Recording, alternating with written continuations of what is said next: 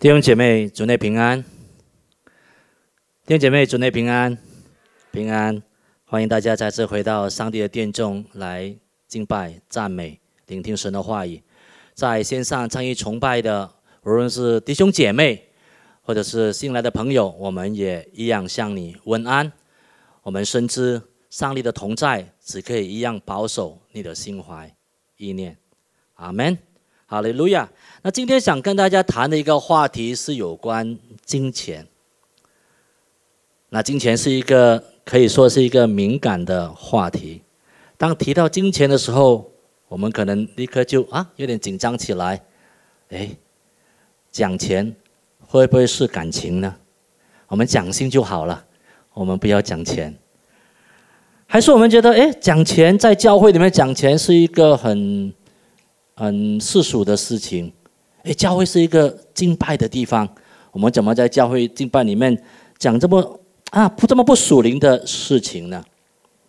那也许我们有些人一提到金钱，我们的双眼也发光了，啊，就好像我们早期七十年代啊有听过一首的歌曲，我唱给你们听，你们大概都知道，有乜嘢啊令你心花怒放啊？下一句你们知道啊，就是钱。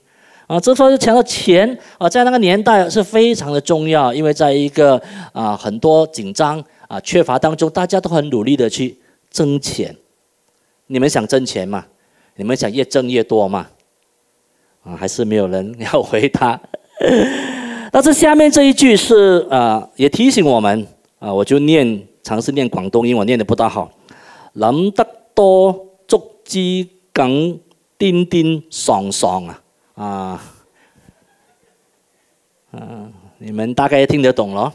这句话就说，当我们想的太多过后，我们可能就颠颠疯疯了。很多人这个时候都在鼓吹，鼓吹什么呢？哎，我们叫财务上自由嘛。有好多的老师，好多的专家能够帮助你说，哎，你你你你听我，我来教导你一些的方式，好让你得到这一个财务上的自由。所以，尽管很多人都很，呃，乐此不疲的去追寻它，但现实中不是每个人都能够如愿以偿。那基督徒应该怎么样的看待金钱和财富呢？我们往往走向两个极端呢。一个极端，我们觉得哇，一个是钱是一个很世俗的，我们专心依靠我们主的供应就好了，其他东西啊不想。我们很属灵的这种态度。那另一种呢，是我们基本上我们在看待金钱，也许跟世上一切的人没有太多的差别，因此我们会问：哎，我努力赚钱算是拜马门吗？那基督徒可以学习投资理财吗？这些都是很合理的问题。同时，我要告诉你，上帝他很关心你如何使用你的钱。耶稣从来没有回避要讨论金钱的教导。并且很重要的，他很关注我们怎么样的看金钱。我这钱还在这边吗？啊，我这里有一个十块钱新币。上帝很看重我们怎么样的看他，看他不只是这样的在看着他，说我们跟他的关系是什么的关系？我们跟这个金钱的关系之间存有一个怎么样的关系？第二，他也关心我们怎么样的使用这个金钱。我们使用这金钱是哪来啊？做什么的事情？最重要的，它同时也衡量我们使用金钱的果效。所以耶稣他从来不回避讨论金钱，甚至金钱是四福音书里面讨论最多的话题之一。耶稣大概用了三十八、四十个比喻来讲解天国的道理。那其中单单金钱呢，超过一半。如果你回去查稿，超过十八、十九个是有关金钱和财富的真理。单单在路加福音里面，你就看到好多。你想起谁呀？你想起财主跟拉撒勒了？你还记得耶稣赞赏那一个穷寡妇，他投了两个小钱，耶稣就赞赏他啊！就很多很多的有关钱财的教导。那今天我们会透过路加福音十六章一到十三节。那如果你打开你的圣经的话，你可能看它的标题写着“布艺的管家”，布艺的管教者，布艺管家，它就是其中一段讨论钱财的经文。那今天我们的讲到的主题是天国投资者。今天我们的讲到的主题是天国的投资者，我们要成为天国的投资者。那天国投资者是一个怎么样的投资者呢？他就是一个善用今生的财物投资永恒的福分。我再说多一遍，天国投资者他会善用今生的财物投资在于永恒的福分。让我们起来祷告，亲爱的耶稣，我们谢谢你。你的话语应许我们，当我们信靠你、跟随你的时候，你必也供应我们的需要。求主让我们有一颗爱你的心。啊，往往我们在生活当中啊，我们啊，在更加的需要的是紧紧的跟随你，特别在财务上的使用。啊，我们求主你恩待我们，让我们今天通过你的话语，能够学习成为一个天国的投资者，善用今生的财物来投资永恒的福分。与我们同在，我们将祷告，奉主耶稣基督的名字，阿门。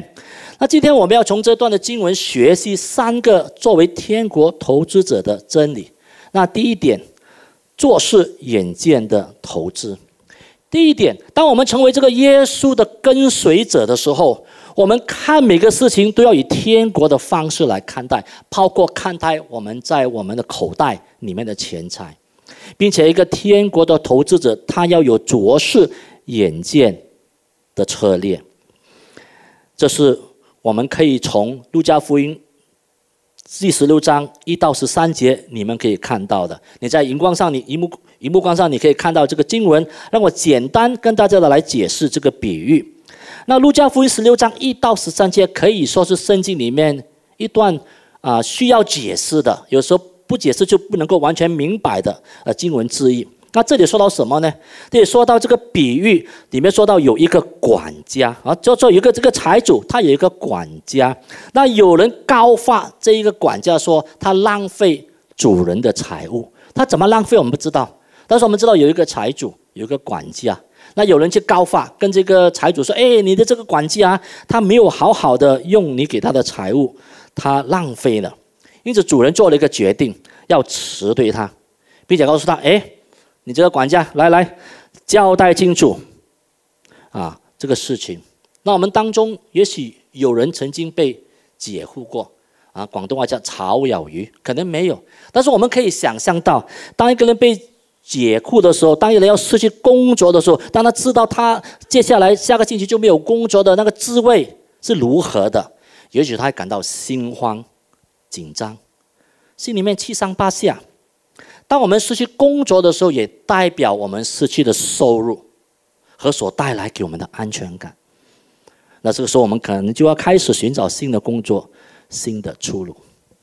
那同样的，这一位管家，当他知道他不能再做管家后，他又不愿意去做鼓励，或者是去做乞讨，因此他为自己安排了一条的后路。他怎么做呢？他将那些欠他主人债务的人来到面前，他一一的减免他们的债务。那管家心里面想：哎，我这样给他们好处，等到我失去这份工作之后，便又便会有人来关照我，聘请我到他的家里面继续做管家。那这个事情主人知道后，很奇妙，这里我们看到的。出现一个情形，他没有责备他，而反而夸奖这个不义的管家做事聪明。因此，我们就很好奇：一个浪费主人财物的管家，一个心不诚实的管家，反被主人夸奖，这岂不是鼓励造假、假公济私吗？因此，我们知道耶稣所讲的比肯定有他的真理要我们学习的，所以我们要来了解这个比喻的用法。那比喻一般上都只有一个中心思想，它接受一个事情或者接受一件的物件来表达更深的一个意义。因此，当我们在解释比喻的时候，我们不能够照着字面来解释。哎呀，这个草主代表谁啊？这管家代表谁啊？这些东西代表那个代表谁？我们还是要注重在那一个中心思想。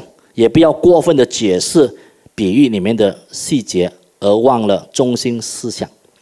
我举个比例，大家都应该可以很快理解。耶稣怎么样形容他的再来啊？他像谁呀？像贼嘛？那是否耶稣在说他他是贼呢？也是否说啊，耶稣鼓励他的门徒去偷东西呢？我们都知道不是如此的，而是说耶稣他的再来和贼的来有个共同的地方，就是来临的时间是我们无法意料的。还有哪一个贼会打电话告诉你？哎，某某先生啊，某某女士，你自己要留意哦。今天晚上啊啊九点，我就过来拜访你，然后给你偷东西，不会的，对吗？所以他的中心思想不是说耶稣是贼，或者鼓励门徒去偷东西，乃是要透过一个这样的事情来表达出一个更深的意义。因此，当我们看这个经文的时候，我们就明白这是一个典型的反面教材。要让我们从一个不良的样板里面，去学习到一个正面的教训。那你说是什么原因？这个主人夸奖这个布衣的管家呢？那第八节给我们了一些的答案。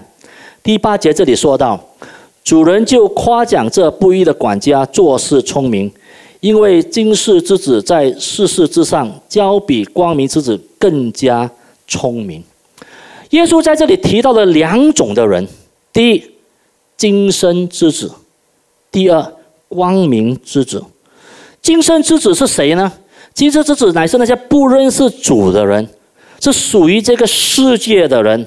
因此，他们为了今生的需要，他们而势力；为了今生的享受，他们操劳。这是在最自然不过的事情。因为对于一个属自然界的一个没有永恒概念的里面，这一生就是他的全部。他在一生里面，他就要哇，很拼命的去努力，很拼命的去赚钱，然后很拼命的去享受。然而，光明之子是谁呢？就指你和我认识我们主的人，是天国的子民。那这里也有一点暗指这个法利赛人，因为他们本来以这一个追求天上的事为念。然而他没有按照上帝的旨意而行。当你现在看下文的时候，你就看到这个耶稣和法利赛人的对话的里面。那这里说什么呢？这里说这个今生之子，在这个世界的事情上，比光明之子聪明。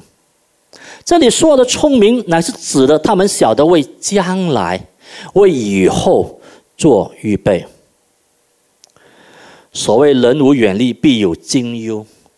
思安理当思危。这表示我们一个人不能够只单单看到现在，也需要为将来的日子做铺路和预备。这个道理我们都懂。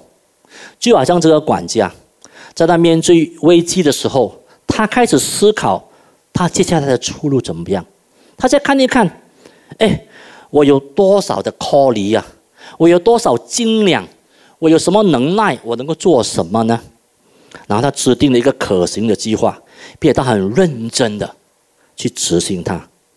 这个就是耶稣要我们留意这一个他们比光明之子聪明的地方。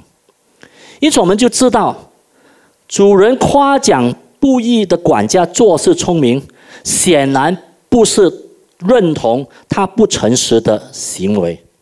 乃至称赞他晓得为自己的将来安排出路。同时，耶稣讲这个比喻，不是要我们模仿这管家的行为，也不要像他有这样的小聪明，乃是像要我们像他一样晓得为将来打算和预备。然后弟兄姐妹，基督徒真的常常知道怎么样预备自己的永生的出路吗？我们能像这个不认识主的这个今生之子那么有聪明，为自己的将来做打算吗？还是很多时候，我们身为基督徒，我们认识主的人，我们也好像这个今生之子一样，只懂得为今生的需要和满足来做预备。我们从小就受教育，对吗？啊，当我现在有一个最小的儿子，我常常要督促他的那一个功课。那如果他不用功、不认真的话，我会怎么样的想来帮他？你现在不不不好好读书，将来啊，将来怎么办？啊，将来你要做什么工？我们都让他看到将来，对不对？都希望他现在受教育，将来有好的工作。等到我们出来工作的时候，我们很努力的去拼，我们希望得到怎么？得到 promotion 啊，得到 bonus 啊，啊，得到一些的奖赏，好让我们也为将来来预备。等到我们差不多了，啊，我们有一些的累积了，我们做什么？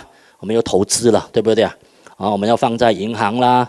啊，那去做一些的投资了，我们都会做这一个，为了什么？为的是要保护我们所拥有的，甚至使它能够去增长。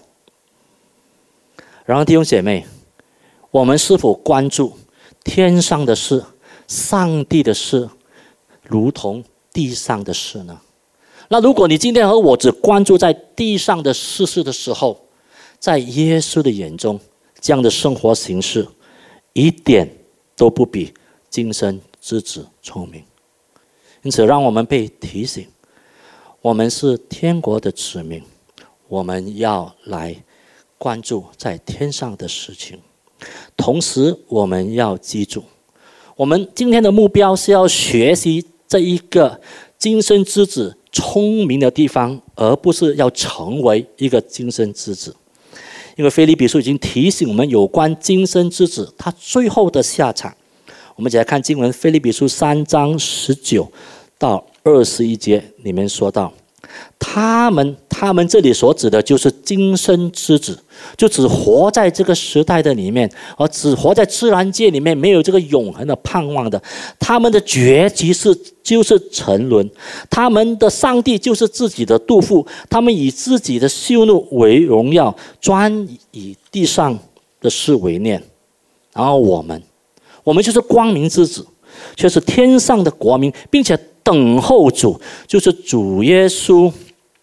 基督从天上降临，他要按照他能叫万有归服自己的大能，将我们这个卑贱的身体改变形状，和他荣耀的身体相似。因此，一个今生之子，这个管家再怎么样的聪明，他仍然是今生之子，他没有永生的盼望。经文告诉我们，等候他的就是沉沦。然后我们是属于天上的国民，我们有永恒的盼望，等候着我们的就将来，叫做上帝的全能要赐给我们那个荣耀的身体。因此，我们的生活一定要有所不同。这永恒的盼望不能够只是存在我们的嘴巴，或者藏在我们的心里，乃是很能够实际的在我们生活当中将体现出来。那最明显的就是一个人。怎么样的去对待他所有的财物，甚至我们可以说，一个人怎么样的去看待他的钱财，也可以衡量出一个人的属灵光景是如何的。路加福音十二章三十四节这样的提醒我们：，因为你们的财宝在哪里，你们的心也在哪里。弟兄姐妹，问问我们自己。我们的财宝在哪里呢？我们的心又在哪里呢？那弟兄姐妹，我们被提醒，我们身为天国的子民，我们本来都应该以天国的事为念。因此，今天我们要改变我们的思维，我们要改变我们看待这个金钱的方式。我们是今生之子，我们是光明之子，我们一肯定要比今生之子更为聪明。我们因为我们有了永恒的盼望。我们要以天国的方式，而不是以世俗的价值观来看待金钱，因为世俗的价值观以满足自己为前提。当我有了更多过后，我的生活就更好，我就能为自己带来更多的享受。但天国的子民，他是以上帝的价值观来看他他所拥有的一切。世俗的价值观，有时做了善事，也是要满足自己做善事的心理。然后我们，当我们以天国为前提的时候，我们都晓得，我们要透过我们在今生怎么生活，让上帝的旨意行在地上。因为弟兄姐妹，我们将我们的眼光放得更远。我们在我们生命当中要有远见。当我们在管理我们生命中的钱财的时候，我们要比这个今生看得更远。我们不但要投资在今生，我们也要投资在永生里面。唯有我们从定睛在看着我们这个短暂、暂时的事情，转而去看到天上那永恒的事情的时候，我们才是着有着视远见的投资策略。任何一个跟你管理钱财，他要告诉你，你要有长远的策略。如果你没有长远的策略，里面它就不能够为你带来你所要的回报。然后回到第二，去到第二点的时候，我们不但要以天国的方式来看待我们的金钱，我们要以天国的方式来使用。不但要怎么样的去看，当我们怎么看的时候，我们就怎么样的用，并且。我要给你一个好消息：当你专注于有一个卓视远见的投资策略的时候，它会为你带来稳赚不赔的回报。哎，你说等一下，我有没有听错啊？稳赚不赔，有这样的事情吗？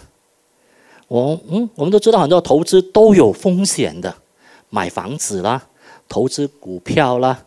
啊，投资啊啊，外汇啦，没有一样东西告诉你是稳赚不赔的，有可能吗？我们来听听耶稣怎么说。我们来看第九节，我又告诉你们啊，耶稣又告诉他的门徒，要借着那不义的钱财借交朋友，到了钱财无用的时候，他们可以借你们到永存的账目里去。啊，这段经文我们要解释。他听起来好像说，哎，我们要用这一个啊，趁着门徒说，趁着你还可以用这个钱财的时候，拿去做什么啊？拿去结交朋友啊？拿去跟人家做朋友啊？因为你所做的朋友，会跟你将来所要去的那个地方会有关联。因此，我们要理解这段经文的时候，我们要首先这里出现了几个的用词。那这里首先我们看到的不义的钱财，那指的不是透过不法的手段呐，啊，偷啊、抢啊、拐啊、骗啊所获得钱财，乃是告诉我们，在这个在这个世上的里面的一切，因为他违背上帝的旨意故，都成为不义的。正如圣经所言的《罗马书》三章十节，就如经上所记，没有一人，连一个也没有。《罗马书》三章二十三节，因为世人都犯了罪，亏欠了上帝的荣耀。因为这世上没有一个艺人，在上帝的眼中，因此人所创造的或者所赚取的，也自然成为不义的。并且在上帝的眼中。一切世上的钱财都属于不义的，所以我们看到这个不义的钱财，它所指的不是说我们用透过骗啊、拐啊、偷啊的方式，乃是指在上帝眼中都是世上的钱财。然后第二个戒交朋友，那显然指的不是我们可能跟朋友去吃喝玩乐，虽然团契我们都知道很重要，然后将钱财浪费在豪华的宴乐之中。乃是要我们适当的使用我们手中的钱财，去帮助那些有需要的人。第三，钱财无用的时候，就表示钱财在什么时候有用啊？就在这一生有用。过了这一生有用吗？生不带来，死不带去。因此，钱财无用的，就表示。钱财在人死后就毫无用处了，而只有永长的账目，指的是耶稣的跟随者将来永远的住处。叫启示录二十三章第三节所记载，他们将来要在新天新地里与上帝同在，直到永世。这是耶稣给予门徒的劝告，理所当然也是讲给你和我的基督徒，而要留意。这句话就整个比喻的关键，指出我们如何应用世上的钱财。我们要明白，我们要积攒钱财在天上。因为姐妹，你知道吗？我们每个人都有两个账户的，至少了啊，可能有人有很多的账户啊，每个银行都开个账户。但对于基督徒来说，我们有两个很根本的账户。那一个账户是什么呢？一个账户在地上的，另外一个账户在天上的。哎，你说文的传道，你这样讲也没有根据的。我们一起来看经文，《马太福音》第六章十九到二十节。这里说到，不要为自己积攒钱财，财宝在地上，地上有虫子吃，能朽坏。也有贼挖窟窿来偷，只要积攒财宝在天上，天上没有虫子咬，不能朽坏，也没有贼挖窟窿来偷。这里告诉我们，我们不要积攒我们的财宝在地上，因为这是一个暂时的，因为它是一个生不带来，死不带走。无论一个人有多少的财富，在他咽下最后一口气的，生不带来，死不带走。再怎么不舍，再怎么不甘心，甚至一刹那，我们生前所有的财富都转移给其他的人。相反的，当我们晓得积攒财宝在天上，就在天上的窗户的时候，它是永恒的，在上帝那里，这是完美的被记录和保存，任何的灾难也躲不去。那既然说到积攒财宝在天上，那在天上一定有一个记账、记藏、储藏的地方。那这重点是我们如何积攒财宝在天上呢？我有个好消息要告诉你：你和我可以把地上的钱财，我们有的财物，能够转移到天上的账户。就像今天我们可以透过很多的转账的方式来参与教会的奉献。那之前我们只能够更多是以现金或者支票。那这时候大家都因为疫情缘故啊，我们都也很鼓励大家用线上的方式。我们用什么 b 闹啦、贝拉啦、谷歌啊、Money 啦这些来转账。我们如何能够做到呢？我们要利用暂时的钱财去赚取永恒的灵魂。我们怎么样能够转移这个钱财从地上的这个账户转移到天上的账户呢？这里告诉我们：当我们利用暂时的钱财去赢取永恒的灵魂的时候，我们就是将这些财宝从地上积攒到转移到天上了。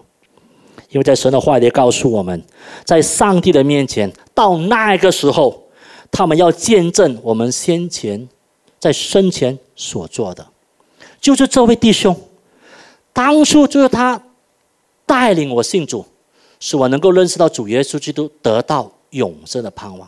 就是这位姐妹，当我在伤心困难的时候，她的陪伴、她的鼓励、她的辅导，帮助我走过的人人生当中的。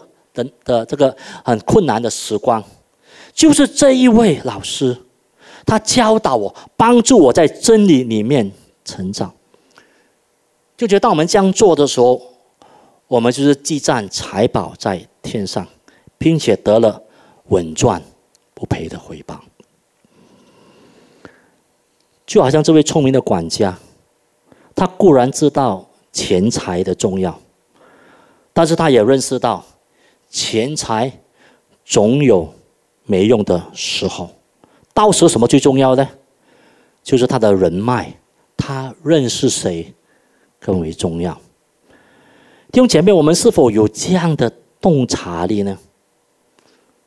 今生就是今生，是我们唯一一个时机能够使用金钱的时代的时候。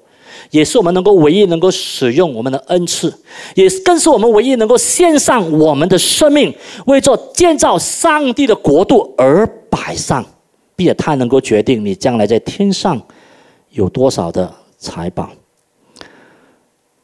这样的事实是否让我们觉得更加有急迫性呢？那肯定要跟你澄清一下啊！这个当我们说到这个有财宝跟我们的救恩没关系，我们是因心称义。我们在上帝的面前，这永恒的盼望，我们已经是 secure 了的。然后，上帝的心意，当我们爱他的时候，我们也会爱人如己。上帝，我们活在世上的时候，给我们这资源，乃是要让我们去成为别人的祝福。因此，我们不要等到钱财无用的时候就没有机会了。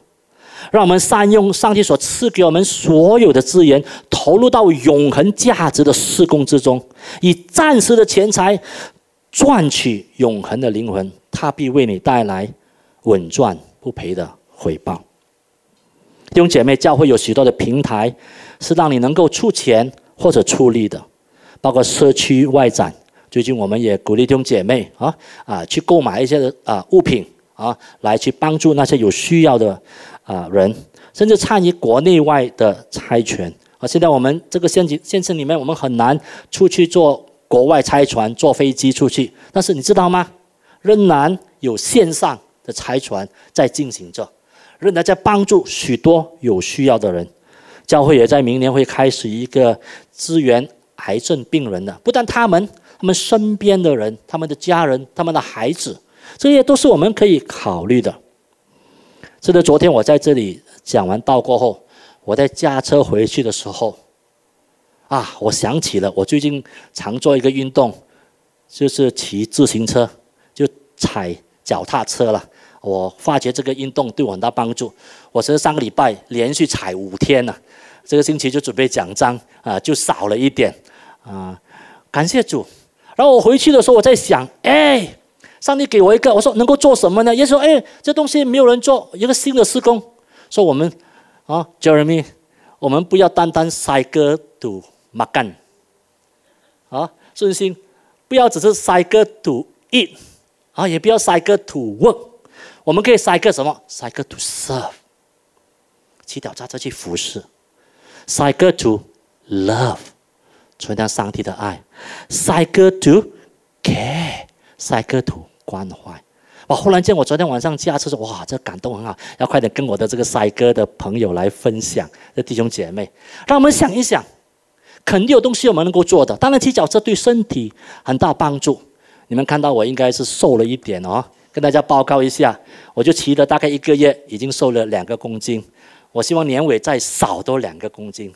哈利路亚！健康的身体可以服侍主。然后知道，当我们做每个事情，我们所想的，哎，我怎么样在骑脚车的里面，在祝福我的身体健康、更好服侍神里面，我怎么样能够帮助到大家？就是当我们去想的时候，上帝就会开路，因为这是我们今生唯一的世界。我们真的要好好的看顾我们自己的一生。无论如何，我们总要、总要将一些从地上的账户里面传放到天上的账户。阿门。一个天国投资者，他专注于。有卓视眼界的投资，他所看的不是短期的，他所看的是很远、多远，就看到他以后跟主再次在天上一同治理的里面呢，他为你带来稳赚不赔的回报。第三点，中心是衡量使用钱财的量者。上帝不但关注我们怎么看我们的钱，不但关注我们怎么用我们的钱，他也会衡量我们怎么样的使用我们的钱。你和我都需要交账。因此，当我们把我们的财物摆在正确的位置，并且朝向正确的方向的时候，我们这个时候的就叫忠心去管理所托付。给我们的一切财物，让我们来看耶稣怎么说。第十节，人在最小的事上忠心，在大事上也忠心；在最小的事上不义，在大事也不义。那倘若你们在不义的钱财上不忠心，谁还能够把真实的财物托付你们呢？那这里我们看到，一切的财物都来自上帝的。主权，在教导门徒正确使用金钱的重要性过后，耶稣紧接下来就要警告他们，要让他们知道，要忠心管理上帝所托付给他们一切的财物。那何谓关心啊？何谓忠心呢？忠心就是按照上帝的旨意，而不是按照我的旨意。忠心是我们敬畏上帝的表现，也是圣经一贯对基督徒、对门徒最基本的要求。就好像哥林多前书四章二节说：“求于管家的，是要他有忠心。”因为基督徒我们是受托成为上帝的管家，就在这个世上为上帝来做工。因此，我们所拥有的一切。一切一切都是来自上帝的主权，包括我们的生命、身体、时间、金钱、恩赐、才干、能力，都是上帝托付我们管理的。因此，我们今天要按照自己的心意来使用，按照上帝的心意来使用，而不是按照自己的心意。那很多时候我们会按照自己的心意，特别是我们钱财多的时候，我就想起年轻没有年轻，我小时候了，我父母唱的一首歌，不懂你听过没有？钱钱老子有钱，有听过吗？有钱怎么样？我们常常以为，为什么就要有钱？因为我有钱过后，我想怎么样就怎么样。那事实是这样吗？很多时候你回去看这首的歌词，当我们看到这一生当中我们所剩下的就是叹息。因此，我们要按照他的心意来使用。去扩展上帝的国度。那中心是什么呢？中心也是对上帝的真理、对上帝的托付、对上帝在你生命当中给你的这个责任，不要打折扣。我们喜欢折扣，对不对啊？你们喜欢 discount 吗？当你去 shopping 的时候，哇，这里是啊，我们都比价嘛。哇，如果买一个五块钱。啊，两个，啊，算你九块钱；三个十二块钱，你要买哪一个？你就会买越多嘛，因为便宜嘛。我们喜欢折扣，我们往就买越多。然后中心就是照着上帝的吩咐，不多也不少，不加也不减去执行。弟兄姐妹，万万不可对上帝的话语打折扣。圣经里面有一个例子。就是对上帝的吩咐，他打折过后，导致他很大的损失。你们知道是谁吗？最近我们在看出埃及记，相信你知道这个人物，就是摩西了。摩西没有照着上帝吩咐他的，就在这个磐石里面吩咐这个磐石流出水，他乃是因为他的愤怒，因为他的怒气，就敲打了两下。啊，你想想，哎。结果最重要吗？最要紧有水嘛，有水让这些的人呐，那些动物啊可以喝嘛。到他喊他和敲两下有什么差别呢？这里告诉我们，上帝对我们的要求忠心，就是不打折扣，no more，no less。摩西所犯的错误，在上帝的面前非常的严重。因为他没有忠心照着上帝的吩咐去行，导致他错失了毕生的梦想。你看看他努力的这一生，最后不得进入迦南应许之地。弟兄姐妹，我们必须得来认定，钱财不属于我们自己，乃是上帝所托付给我们的其中一个资源。而忠心是耶稣衡量我们使用钱财的量尺。那这里告诉我们如何看出一个人在使用钱财上是否忠心呢？我们这里看到一个最贴切的例子，就是看他在最小的事情上的表现。这里说什么？因为人在最小的事情上忠心，在最大的事也忠心。而反过来说，人在最小的事上不义。在最大的事也不义，不义的意思就代表我们没有敬畏上帝，就没有把上帝当作上帝的来跟随、来敬拜、来尊崇。那每个人对大事小事可能有不同的理解了。就以时间观念来说，我想问：五分钟是大事还是小事呢？哎，我迟到五分钟，哎呀，小事吗？五分钟而已吗？我也赶着来了吗？那对母亲啊，可以了，五分钟小事，有些五分钟啊，为什么迟到啊？那有时候也看你等是谁了哈。如果等是女朋友、男朋友的话啊，特别等女朋友啊，三分钟、五分钟没问题。等你三个小时，我心甘情愿。那有一天变成太太的话，那就另当别论了哈。然后在耶稣的眼里，我们看耶稣怎么来看这个小事和大事。对耶稣来说，不义的钱财，就刚才解释的，就世上的钱财是最小的事。那就是在耶稣的眼中，他给你的钱财是最小的事。而最大的事是天国的财富，因此我们可以这样的解读：人在世上的钱财中心的时候，我们也必在天国的财富中心；我们在世上的钱财不义的话，我们在天国的财富也会不义。就以奉献为例子，当我们在收入才有一千块的时候，我们觉得哎呀，钱不够用，等我再赚多一点钱。主啊，你怜悯我，帮助我。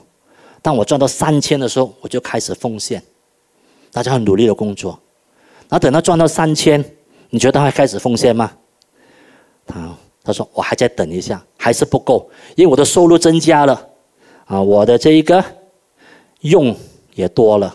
他说我要等到五千，等啊等啊，这样下去的话，你觉得这个人能够参与服饰吗？因为他永远。觉得钱不够用，所以我们想起刚才所说那个例子，你会去看《路加福音》第二十一章，一个穷的寡妇将她一生所有的两个小钱投了进去，耶稣赞赏他，他投的这两个比其他的来的更多。弟兄姐妹，上帝是信实的，他允许我们拥有应该有的财物，而当我们忠心于所托。去管理的财务的时候，上帝会加添给我们管理的，并将真实的财物，就是天国的财富托付给我们。相反的，当我们不能够忠心去做的时候，上帝就不能够将那天上的财富托付给我们，甚至收回自己之前托付给我们的财物。我昨天在这里做了一个简单的见证，今天再说一，今天可再说多一次。我来到新加坡。二零一八到现在十三年，那十三年的日子里面，一开始的时候也的确不容易，我们需要做出很多的调整。然后上帝是信实的，弟兄姐妹，呃，认识我的都知道我很热忱服侍的。那十三年里面，我又用了七年的时间啊去读了神学，然后又用了三年的时间去做一个义务传道。然后中间我仍然要兼顾我的家庭。我的工作仍然没有失去我应当做的热忱，而上帝是信实的。在我二零幺九年五月离开我的职场的时候，我当时的这一个收入，是我比我刚来的时候的双倍。当我们愿意花时间去转移，啊，去去以天上的事为念去服侍他的时候。我要以我的生命来向你见证，我的生命没有缺乏。当我进入这个全时间的时候，肯定生活上还需要调整。他的上帝总是奇妙的供应，我们永远不足的，永远是不够的。然后，当我们知道一个事实是，我们不可以让钱财来取代上帝的地位。这是耶稣给门徒最后的啊告诫，就是要提防钱财的危险。我们不可让钱财取代上帝在我们心中的地位。第十三节，一个仆人不能侍奉两个主，不是二这个爱那个，就是重这个轻那个。你们不能又侍奉上帝，又侍奉马门。这里带出一个事实，也是往我们基督徒最大的试探的之一，就是很时候我们也想两者都兼得。我们希望，哎。我们希望，我们心里面都想服侍上帝的，要不然今天我们不会坐在这里。而在线上，我们也不会参与敬拜。我们心里面都想主啊，愿你的旨意也一样在我生命当中来成就。然后同时间，我们也想侍奉马门，马门就是财富或者贪婪的意识。我们原是耶稣基督又重价赎回来，因此我们不再属于自己的人，乃是属于上帝的仆人。但是当我们向着地上的财富去看的时候，往往我们很难专注在上帝的面前。怎么说呢？因为钱财总有一股那个哇迷惑的力量，是超乎我们想象的。当我们没有的时候，我们希望得着它；当我们有的时候，我们希望得着更多。直到最后，到底是我们在用钱，还是钱在用我们？我们也搞不清楚。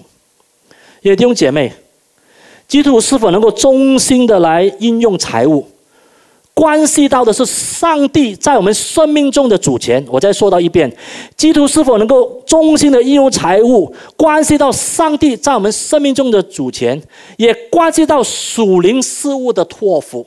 就表示我们是否能够忠心的管理上帝给我们的一切，表明了上帝在我们生命中的主权是自己还是上帝，也关乎到上帝怎么样的把这个属灵的财物交付给我们。我们该怎么做呢？让我们审查自己的心，我们是更多思念天上的事情，还是地上的事情？我们要审查我们的手。我们怎么管理、怎么分配上帝所托付给我们的东西？我们也要审查我们的账户、我们的钱包、我们的钱用到哪里去了？最近我在带一个属灵家长培训，啊，有一些都在我的啊课室的里面的。我们学到很重要的功课，就当我们以上帝的旨意，当我们的人生的目标、人生的使命以上帝的旨意对齐的时候，资源会追赶着我们而来的。这是一个我们可以相信的。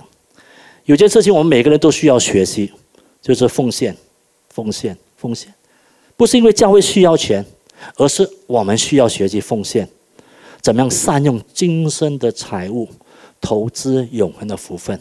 那如果你在奉献的里面，你很难去胜过的话，接下来的你会感到更加的困难，并且你知道吗，弟兄姐妹，金钱是上帝允许我们去试一试上帝唯一的事情。上帝说不可试探上帝，对不对？所以说我们不要不可，我们要信靠吗？我们要忠心的跟随。他说金钱是唯一我们可以 try try。上帝的事情，《马拉基书》三章第十节这里说到：“万军之耶和华说，你们要将当纳的十分之一全然送入仓库，使我家有粮，以此试试我是否为你们敞开天上的窗户，轻浮于你们，甚至甚至无处可容。”因此鼓励你，如果你没开始服侍的话，还没开始奉献的话。或者不固定，求主帮助你。你总需要一个开始，就好像这个富人一样，所在乎的不是多和少，乃是你在当中你的顺服、你的忠心有多少。或者说你已经固定在奉献的，求主拉阔你的信心，使你不但增加这个奉献的金额，甚至使你看到其他可以奉献的地方。天国的投资者，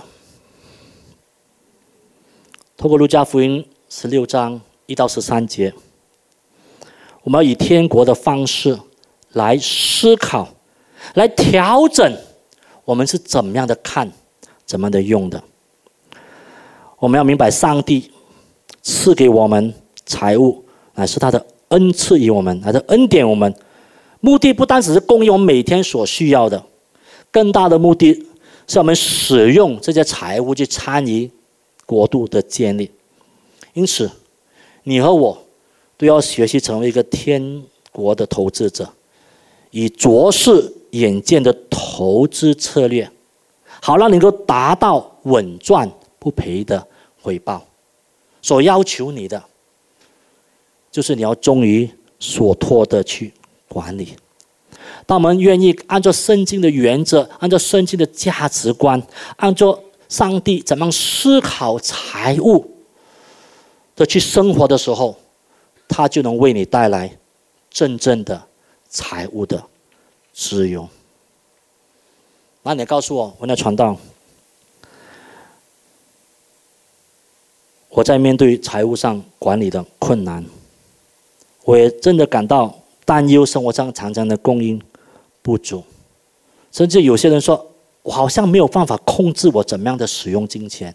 最近有一个啊人，他说哇，他买买买买买买，就在线上很容易买，一按一按又买那按买按按按按，哇，就觉得买多了，导致他哎出现了他自己需要调整的。也许你的困扰不是你使用金钱的方式，而是我们需要调整是你的金钱的价值观。上帝许愿我们在财务上做一个忠心的管家，正如这位聪明的管家，你和我都要为永恒来打算，因为我们知道钱财总有没用的时候，因此你和我要把握今生的时机，善用暂时的钱财，去赢取永恒的灵魂，而他们会在将来在永生的里面。来见证我们生前所做的一切，让我们一起来祷告。这是我邀请大家站立起来，我们一起来回应神。哈利路亚，哈利路亚。线上的弟兄姐妹，同样的，这个时候，让我们也来到上帝的面前。我们今天透过路加福音十六章一到三节，我们认识到我们要成为一个天国的投资者。我们是否有一个长远的打算？我们都有打算，但是我们的打算到底有多远呢？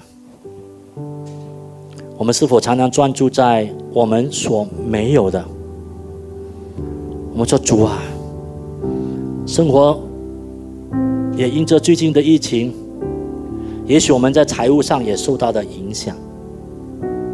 那上帝的话语是信实的。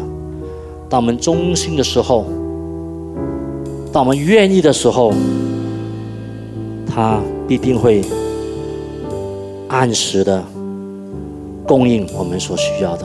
我们一起来祷告：哈利路亚，卡拉巴叙利亚达拉拉巴善待，哈利路亚拉巴巴巴拉巴善待，哦拉巴巴巴拉巴善待。是的，让神的话语。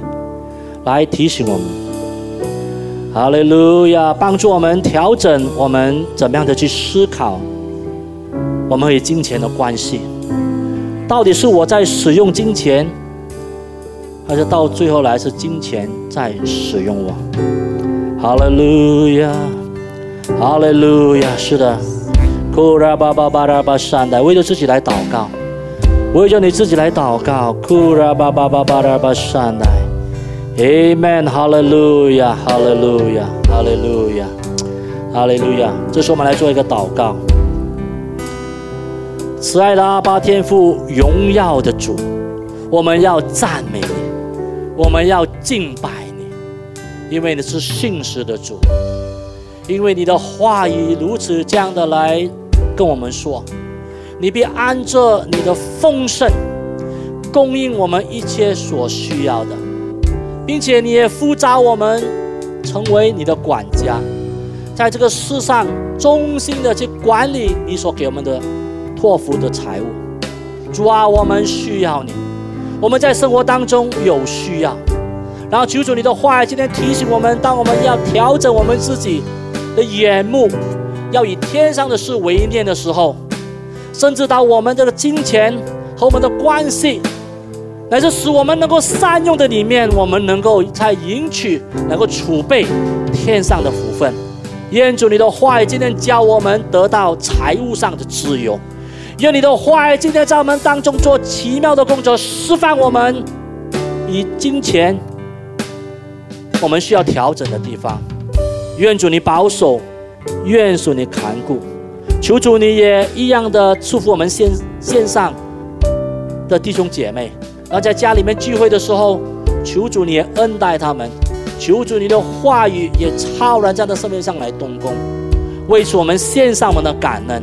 我们都是天国的投资者，我们要善用今生的财物来储藏、来投资永恒的福分。我们将众人这样的交托在你的面前，愿你继续的带领，就是我们的生命荣耀你的名字。我们这样的感恩祷告，奉靠我主耶稣。基督的名字，阿门。